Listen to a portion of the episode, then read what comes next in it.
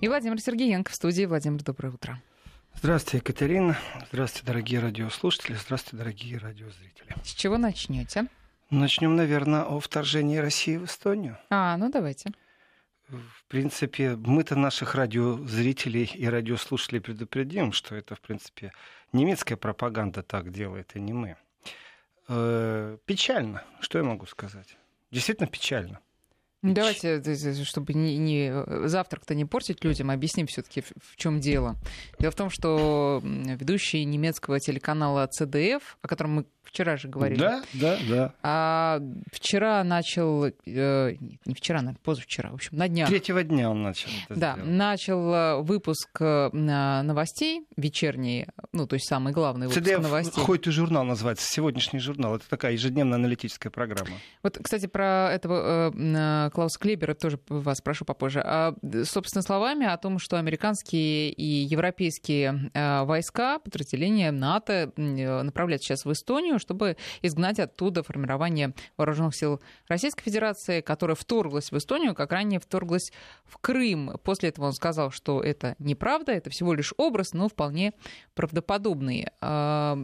А вот, собственно, мы час назад разговаривали с нашим САПКОРом в Берлине Сергеем Курохтиным. Я задавала ему вопрос, и вам тоже задам вопрос. Насколько это ну, шокирует вас, как постоянного зрителя немецких телеканалов, ЦДФ в частности? Это вот что-то из ряда вон или это уже ну, обычный такой прием просто журналистский? Екатерина, то есть представьте себе ситуацию, что каждый вечер немецкий телезритель включает самую топовую программу в самое топовое время, и им говорят, немецкие войска двинулись там к границе Эстонии, немецкие войска бомбят Югославию. Каждый день вот такое происходит. Ну нет, конечно. Это из себя э, вон выходящее дело, как можно так перевести с немецкого в принципе, э, Клаус Клебер — это бывший юрист, и канал CDF — это второй канал. Есть первый и второй, но он более популярный. Вот как в России есть «Россия-1» и первый, вот точно так же в Германии первый и второй. И самые актуальные новости, вот как программа «Время», как «Весть», вот в таком духе.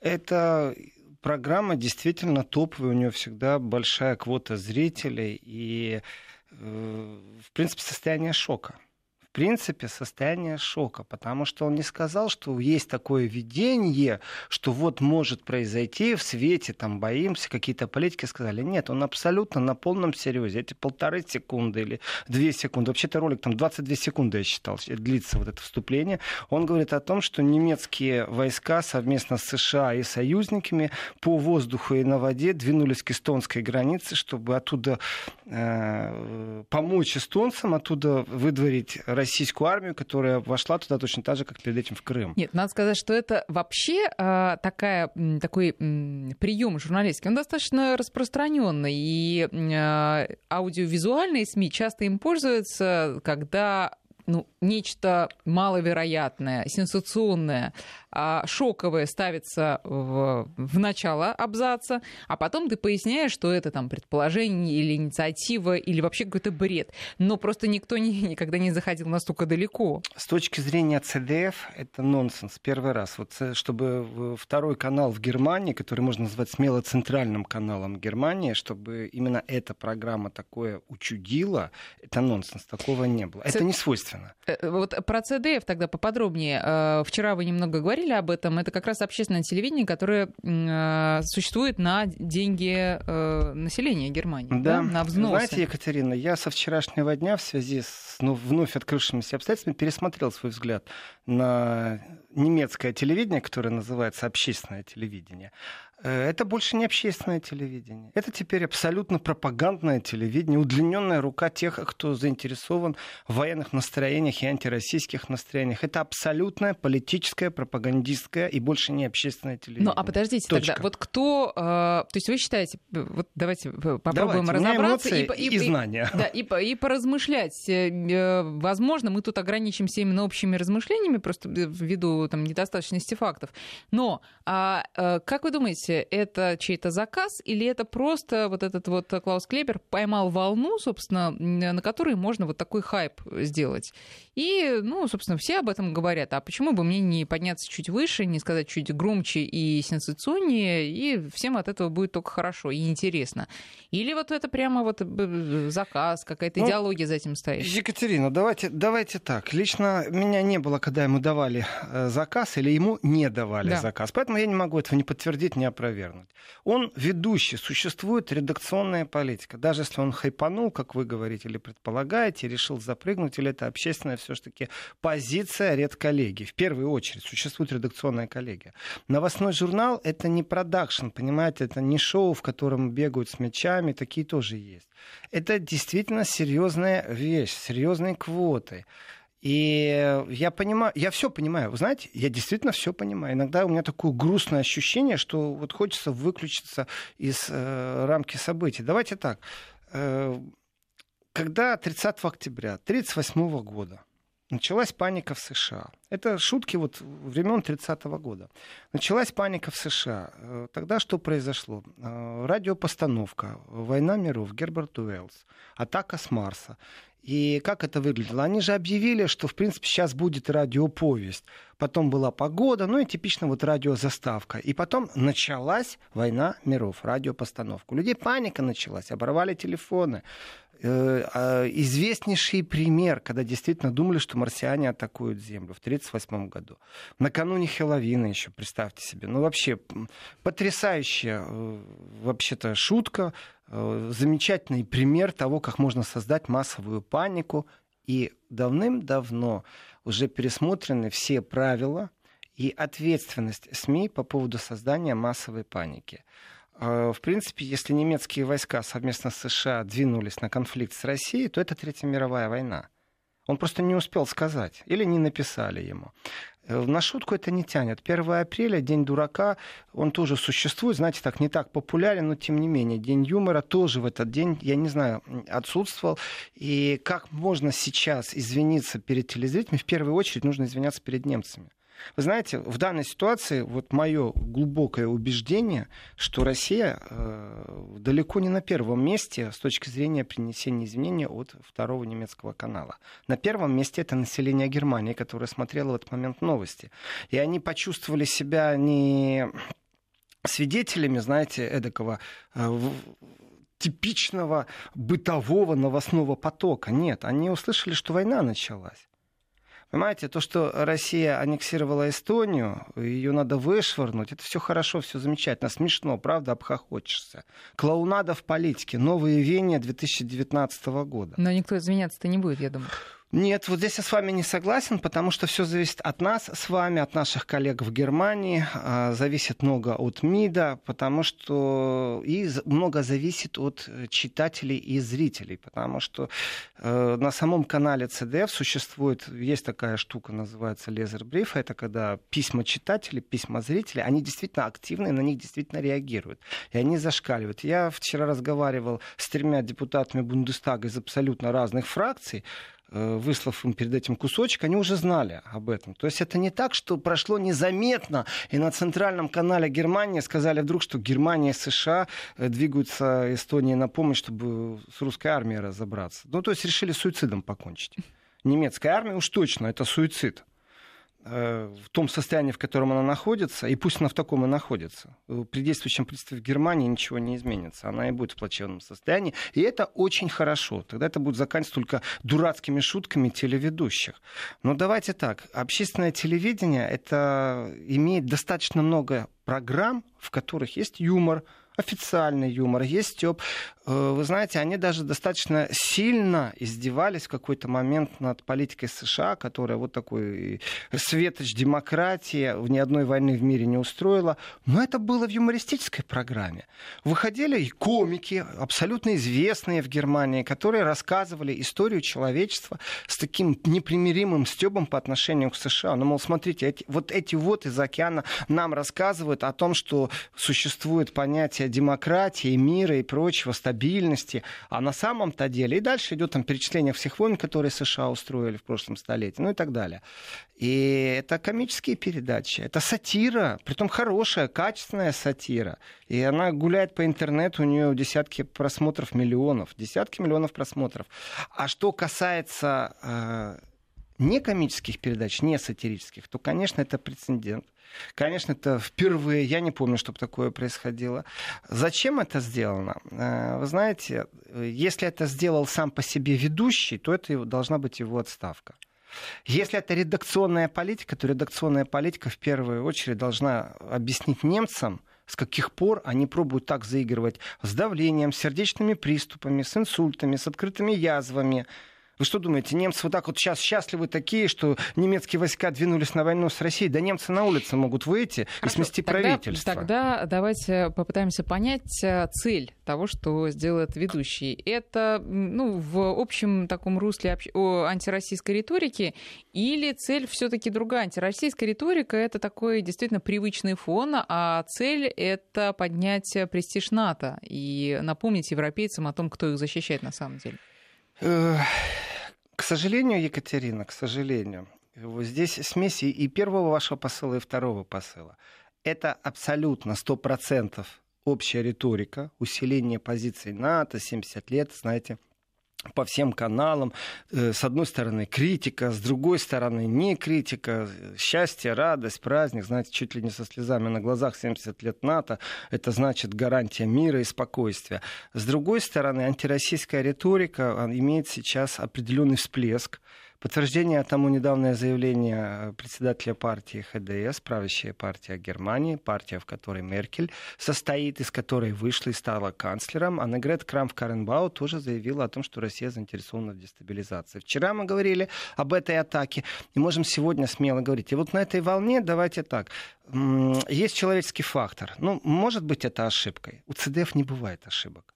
У ЦДФ не бывает ошибок. Это та э, программа, это та передача, которая не может себе этого позволить. Человеческий фактор, тогда увольняйте его.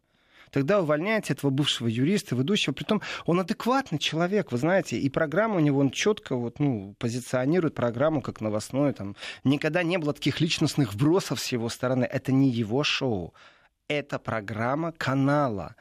И общий тон, который сегодня существует, он же меняется регулярно. И вчера этот общий тон, он тоже был антироссийский. И третьего дня он был антироссийский, четвертого, неделю назад он был антироссийский. Э, те единичные посылы, которые мы слышим, что нужно прекращать антироссийскую риторику, которая ведет плюс ко всему гонки вооружения, они действительно единичны, их не слышно. И ЦДФ — это профессионал в первую очередь. Его не надо рассматривать телевизионный канал как просто рупор общественного мнения. Наоборот, в данном случае ярко выражена манипуляция общественным мнением. Вы что, хотите, чтобы население Германии привыкло к мысли, что Германия вступила в конфликт с Россией? Вы этого хотите? Вы хотите, чтобы общественное мнение привыкло к тому, что вы вместе с США кому-то на помощь стремитесь?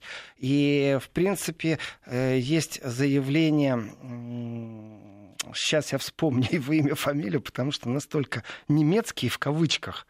Знаете, есть такие типично немецкие имена, например, Мухаммед, Али. Я сейчас иронизирую, могу себе позволить. Точно так же есть типично немецкие имена Беджар, Альджир, Джар. Сейчас я вспомню, как его зовут. Это депутат Бундестага от свободных демократов, который сказал, что Германия — это опасность для НАТО.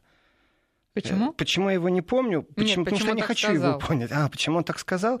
Вообще специфическая ситуация. Человек родился в Иране, приехал в 11 лет в Германию, плохо, понятно, да, когда он приехал в Германию, он не то что плохо, он вообще не говорил по-немецки, э, попал в школу, отучился, стал депутатом. Ура, да здравствует Германия. Такие люди, конечно, будут поддерживать интеграцию мигрантов и приезд мигрантов. Он сам мигрант.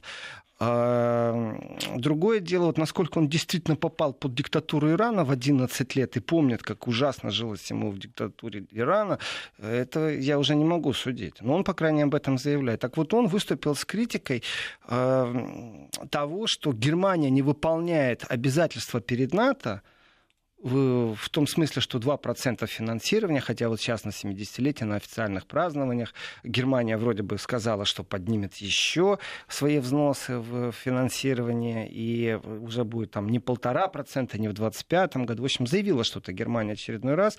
А критика в том, что э, тем, что Германия не дофинансирует проект, она разрушает НАТО. Логика железная с его точки зрения. С моей точки зрения, притянутая абсолютно э, за уши, и то, что он возглавляет комитет по международному международным отношениям своей партии. Это очень, конечно, хорошо. Но вот с кем приходится иметь дело. И в этом отношении манипуляция общественным мнением, она ярко выражена на лицо.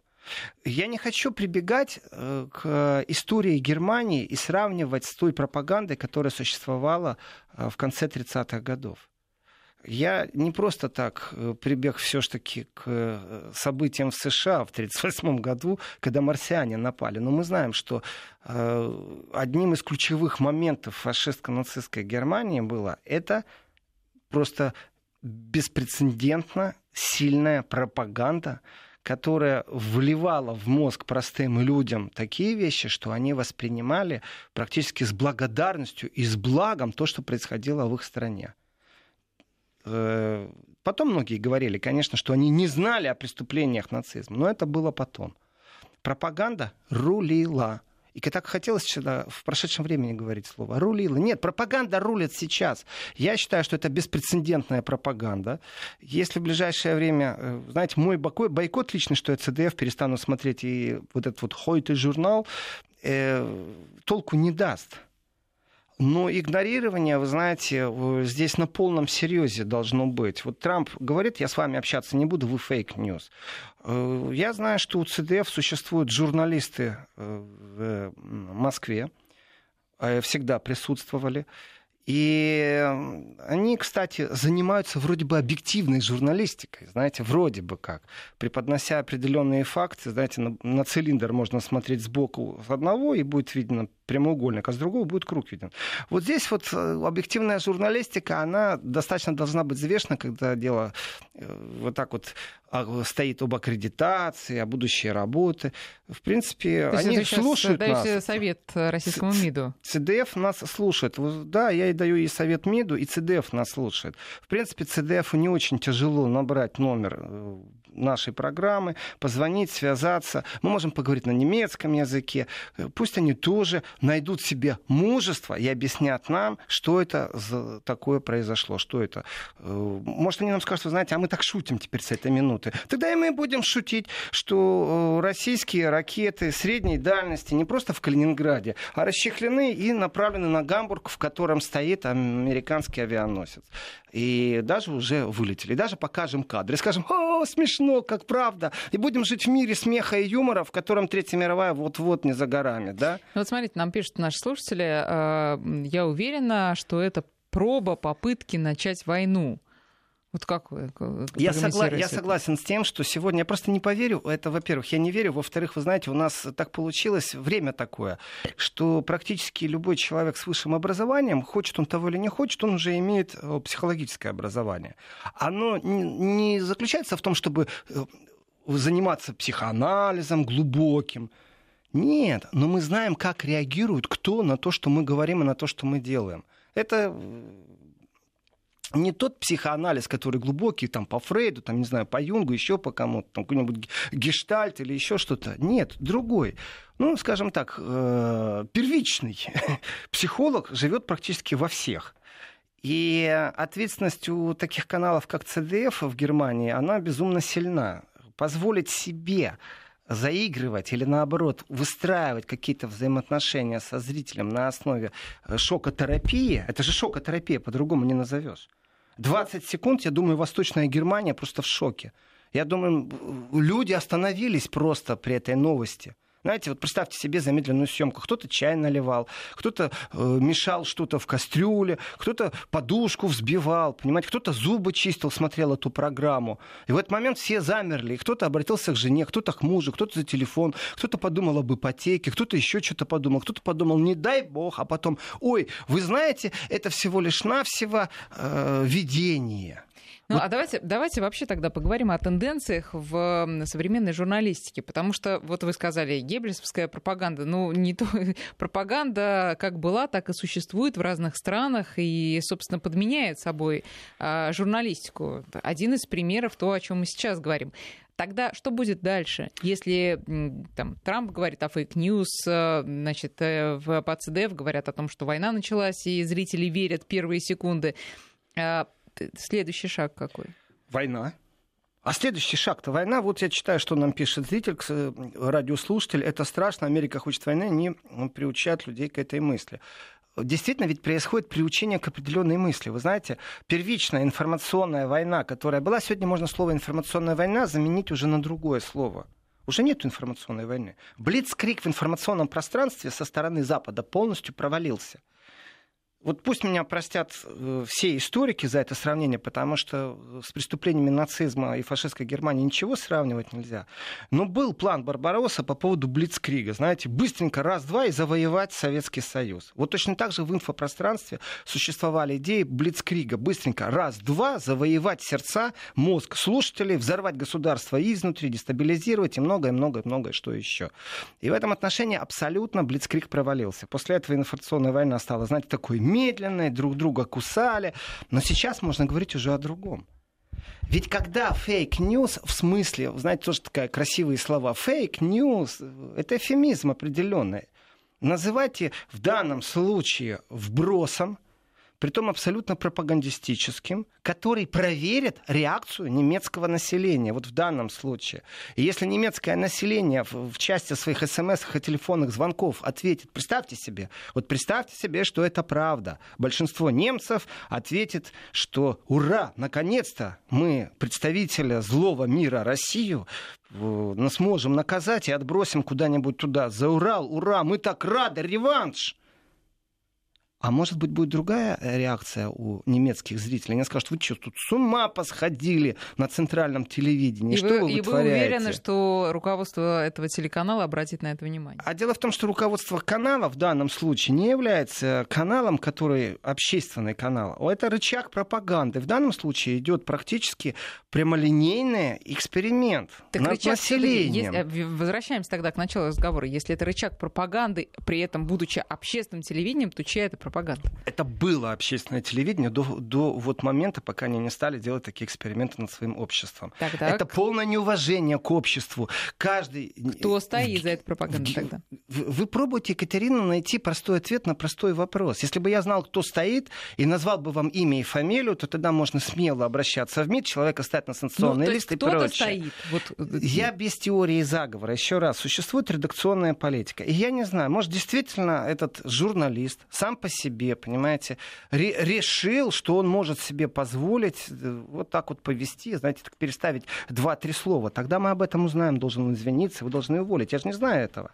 Я вижу факт, я оперирую фактами. А по факту заявление, которое они сделали, первое это провокация, второе это пропаганда, третье нельзя так играть со своими людьми, четвертое вы действительно мечтаете о войне с Россией и эксперименты проводите психологического сканирования ваших граждан, молодцы, и к чему это ведет? В принципе, э, ведь уволить надо не только его. Тот, кто отвечает за редакционную политику, тоже должен быть уволен. Вообще должно сейчас произойти землетрясение на ЦДФ, чтобы они осознали, что они натворили, и привели, привело это все должно к каким-то структурным изменениям в редакционной политике. Сейчас мы делаем перерыв на новости. Друзья, наши координаты 5533 для ваших смс-сообщений и WhatsApp и Viber 8903 176 363.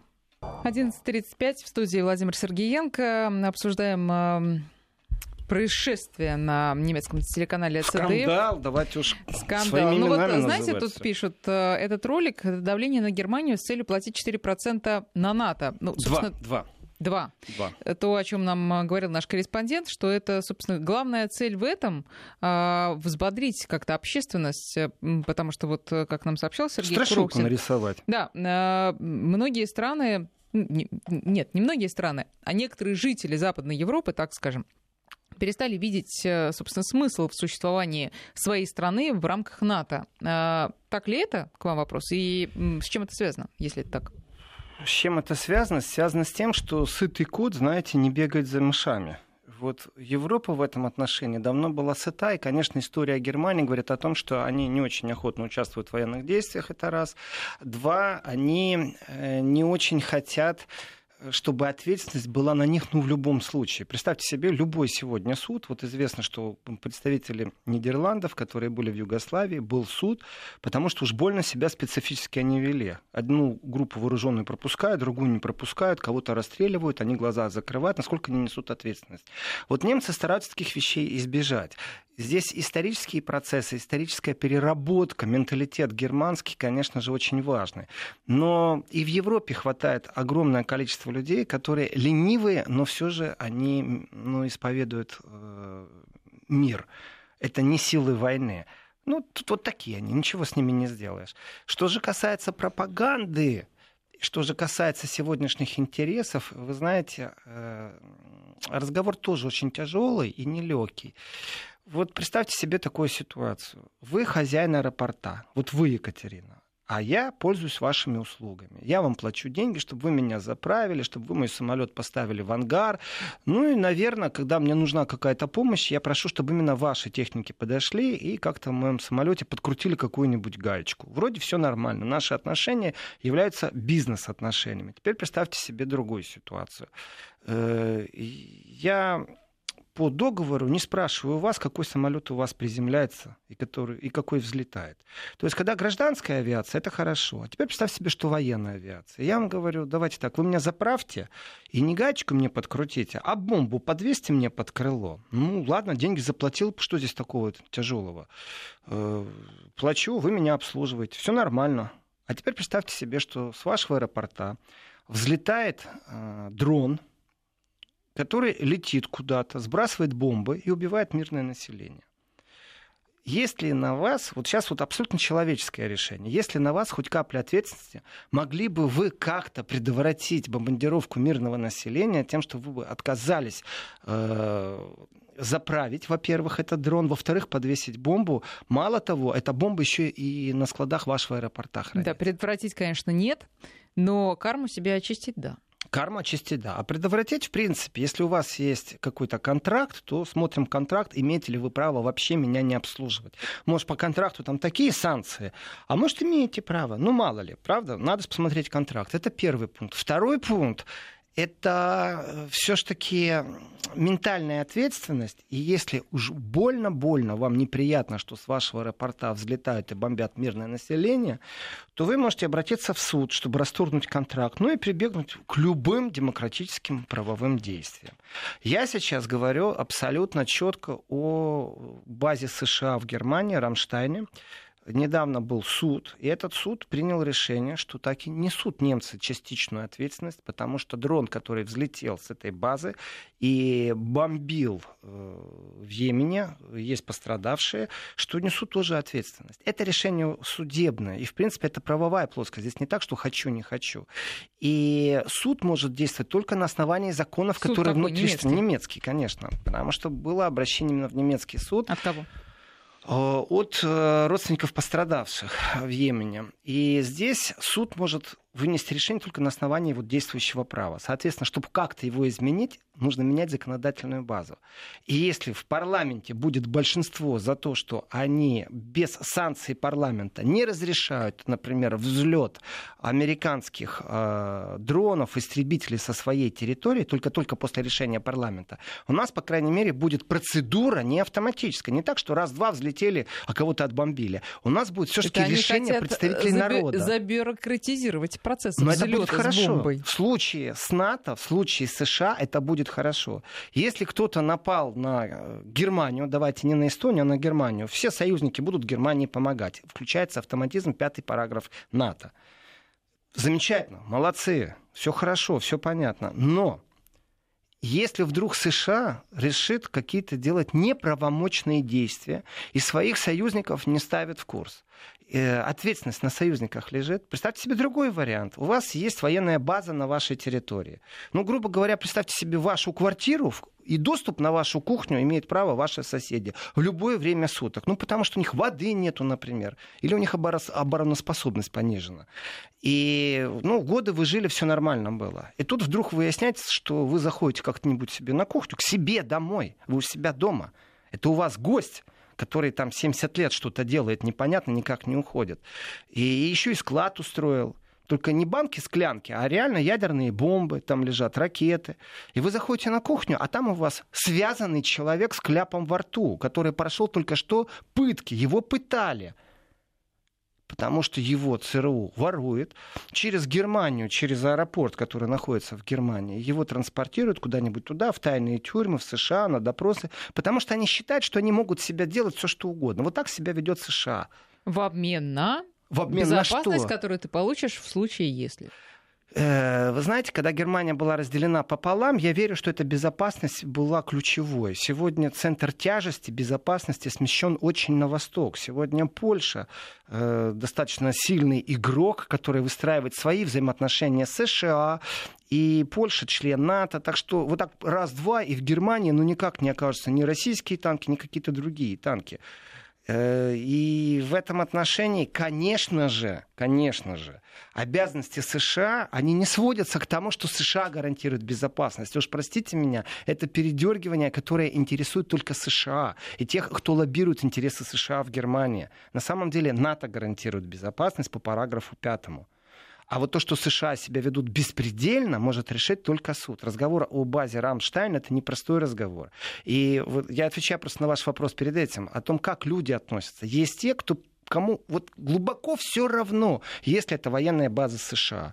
Есть политики, которые с пеной у рта доказывают, что без нее чуть ли там ну, не рушится демократия в стране. Я не понимаю, какие механизмы, но когда начинают говорить о дестабилизации, то, о чем мы вчера говорили, что прям Кремль за этим стоит, чем дальше вникая во вчерашний вброс, вот то, что мы вчера рассказывали о том, как, э, давайте, кто вчера не слушал, коротко напомню, значит, совместно, опять же, ЦДФ, вместе э, с Шпигелем, вместе с BBC и вместе с Лагазетой из Италии. То есть представляете, как они объединились, какое сильнейшее информационное объединение, тоже как блок НАТО. У них какое-то прям э, взаимодействие, понимаете, союзнические войска только в информационном поле. Э, заявили о том, что у них есть доказательства того, что Россия заинтересована э, в дестабилизации в Европе. У них есть доказательства, непосредственная переписка э, с администрацией президента Владимира Путина. Там доказательная база выстраивается, опять же, представьте себе диктора, который говорит, вот как-то Путин сказал, что один раз разведчик всегда разведчик. Так вот, бывший разведчик обращался в администрацию, предлагая такую программу. Я думаю, в администрацию много кто обращается, для этого нужно а зайти а по известному адресу. Чей, надо еще уточнить. В, вообще-то изначально, вообще-то изначально они говорят, что российский бывший разведчик обратился в администрацию. Вдумайте, бывший российский разведчик обратился в администрацию президента с предложением – ну, вообще бред зашкаливающий. То есть не к тому, кто его курирует, к начальству бывшему, сразу в администрацию. Да? И теперь у них доказательства, что администрация рассматривала этот процесс, а дальше она стала, администрация, помогать депутату немецкого Бундестага партии «Альтернатива для Германии». И из этого они делают вывод, что вот там помощь, а вот здесь вот письмо, и дальше они приглашают уже своих экспертов, бывших разведчиков, и на основании этого выстраивают версию о том, что Россия была заинтересована в дестабилизации. Потрясающая логика.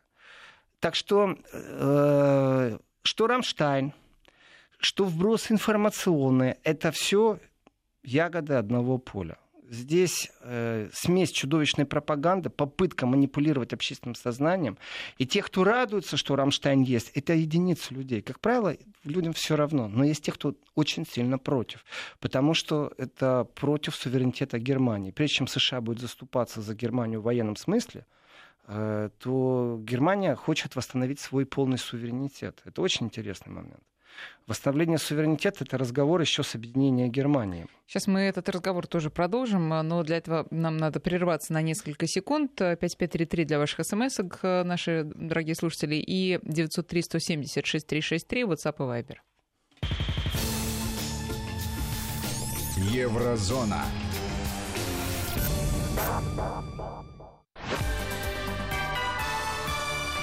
Вести ФМ. Так вот. Так вот, э, по поводу пропаганды и не пропаганды. Э, кроме эмоциональной части, есть еще и неэмоциональная часть. И э, есть политики, которые ну, не занимаются просто ни базой Рамштайн, ни информационной политикой. Но есть политики, которые заранее вот априорно говорят, что то направление, которое мы сегодня выбрали, я сейчас говорю «мы» — это немцы в данном случае, цитирую тех, с кем я вчера общался, попро- попробую взять у них стейтмент, это, правда, на немецком, они по-русски не говорят, э, чтобы этот стейтмент отправить туда же, на телевидение германское. А может быть, и сделаем следующий шаг, потребуем объяснения, потому что это манипуляция именно населением, именно общественным мнением. И вот после вброса, который сделал ЦДФ, я не могу это назвать шуткой никак, это очень серьезная вещь на самом деле. Это проверка реакции населения, проверка общественного мнения на то, что Германия вместе с США идет войной на Россию. Даже если в благих целях. Ну, мы знаем пропаганду Геббельса по поводу благих целей и прочее. Так вот, э, это ни в коем случае не политика мира, это не ведет к демилитаризации Европы, это ведет только к нагнетанию э, вообще всех военных козырей, которые есть, и обстановки в информационном пространстве, но и в реальном пространстве. И здесь простые люди, у которых сердце приостановилось. Притом давайте по-честному еще такую вещь скажем. Дело в том, что ЦДФ вещает же не только на Германию. Сетка вещания — это немецкоговорящая Европа, а это значит Швейцария, часть из Швейцарии в любом случае, это значит э, в любом случае Австрия. Они тоже были в шоке 20 секунд, когда узнали, что войска двинулись совместно по воздуху и на море. И в этом отношении мнение простого бытового гражданина, оно пока дойдет до какого-то протестного движения или через депутатов начнется что-то, то это пройдет уже определенное время, недельки точно 2-3.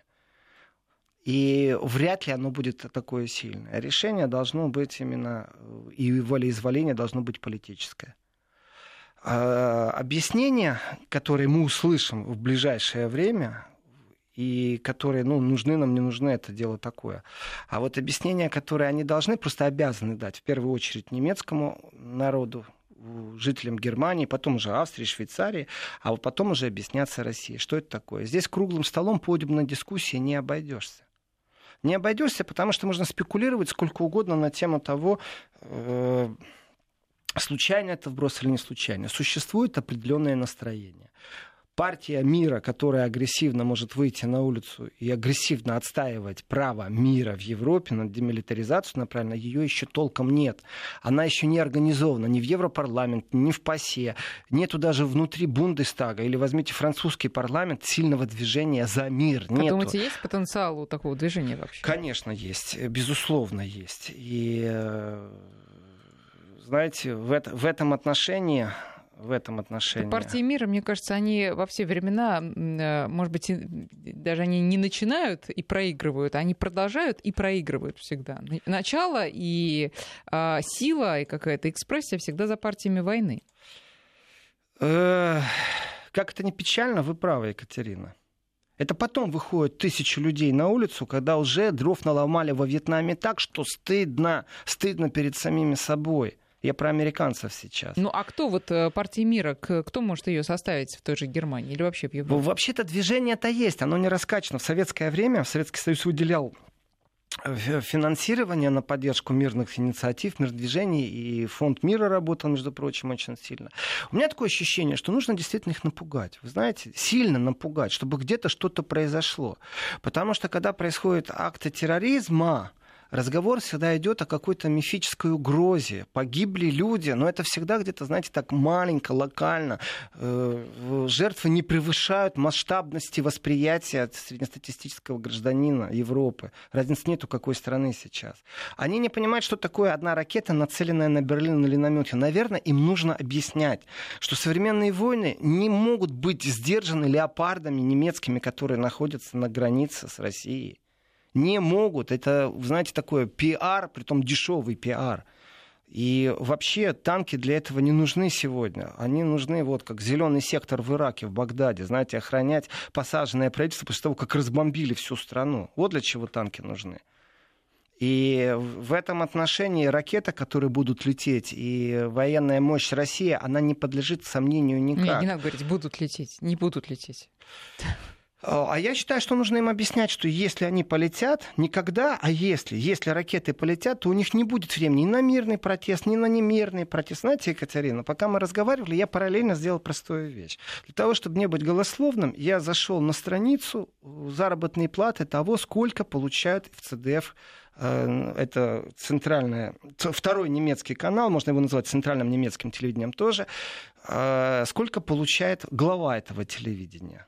Значит, глава этого телевидения получает 321 тысячу в год. Это в месяц 26 тысяч евро. Вдумайтесь, эта зарплата официально больше, чем у канцлера Германии. Немцы не будут просто так платить деньги человеку, который занимать должен кресло неподкупное. Это действительно должно быть общественное телевидение. И если за 26 тысяч, конкретно получается 26 тысяч 821, почти 27 ну, Хорошо, тысяч евро в месяц. Это топ-менеджер. Э, честная человеческая позиция. Может. И они решили напугать немцев. Да? Вот они действительно испугались э, России настолько сильно, что они решили напугать немцев и начать готовить немецкую общественность тому, заигрывать. Я говорю, что это эксперимент. Кстати, эксперимент очень свойственен вообще э, всей политике Меркель. Проверить немного на, на маленьком каком-то отрезочке. Э, разницы нету на каком. А потом, если все получилось и все удачно, значит распространять эту волну. И это ну, касается это всего. вообще общая тактика всех государств. нет, нет. Меркель в этом отношении ярко выражена. Вы не забывайте, что есть популисты у власти. Вот Трамп ярко выраженный популист. Он не делает экспериментов, он не проверяет ни в коем случае на маленькой группе населения или, например, на маленькой группе товаров в торговой войне. Нет, просто сразу раз-два в дамке шах, мат, мат, э, желательно в Чапаева, и еще при этом поиграть. В этом отношении, конечно, высокие зарплаты, и здесь я не просто сейчас сказал о, своей зарпл... о высокой зарплате, а, потому что мне пришла смс по номеру, я понимаю, что это смс из Германии, плюс 49. И здесь стоит «Здравствуйте, Владимир, а вы не хотите проявить свой протест против ангажированных СМИ отказом платить вот этот вот э, взнос ГЕЦ, который существует в Германии?» А дальше стоит вопрос с улыбочкой мне, вы ведь сами спонсируете эту пропаганду. Вы знаете, э, к сожалению, вы не назвались, э, я только понимаю, что смс из Германии. Вы абсолютно правы. Если у главы ЦДФ зарплата как у топ-менеджера 321 860 евро в год. И если мы посмотрим дальше, какая зарплата у главного редактора, доктор Петер Фрей, данные за 2015 год в интернете 223 тысячи евро в год. Вдумайтесь, какие у них зарплаты и программный директор 211 тысяч евро, то эти топ-зарплаты вот этим людям, которые должны гарантировать мне, нейтральное общественному э, мнению, за то, что я плачу взнос, мой сосед платит взнос, весь мой дом платит взнос, при этом взнос навязанный мне государством. Я не могу от него отказаться, даже если, если я не захочу смотреть пропаганду, я ее должен, оказывается, финансировать. Вот это правило сегодняшней Германии. И вот эти люди с топ-зарплатами действительно сидят на шее. Понимаете?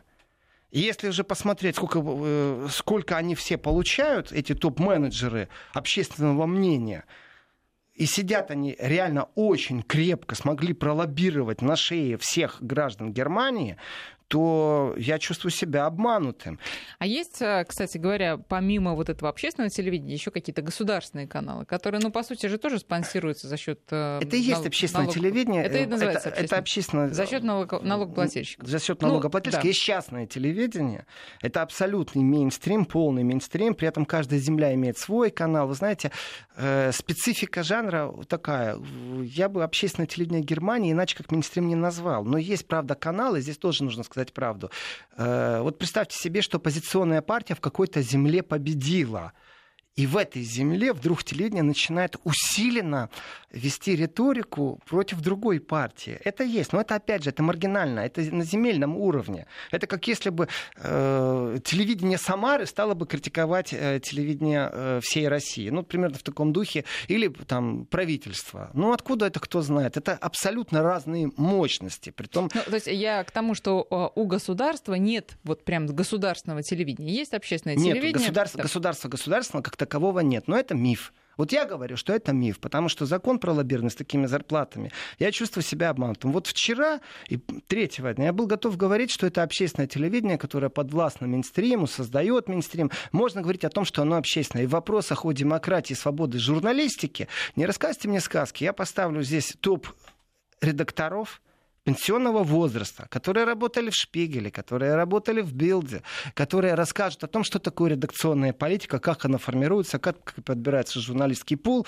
и вообще про все секреты этого творчества. И говорить о том, что там нет пропаганды, это миф. Это для тех, кто никогда не был глубоко на кухне.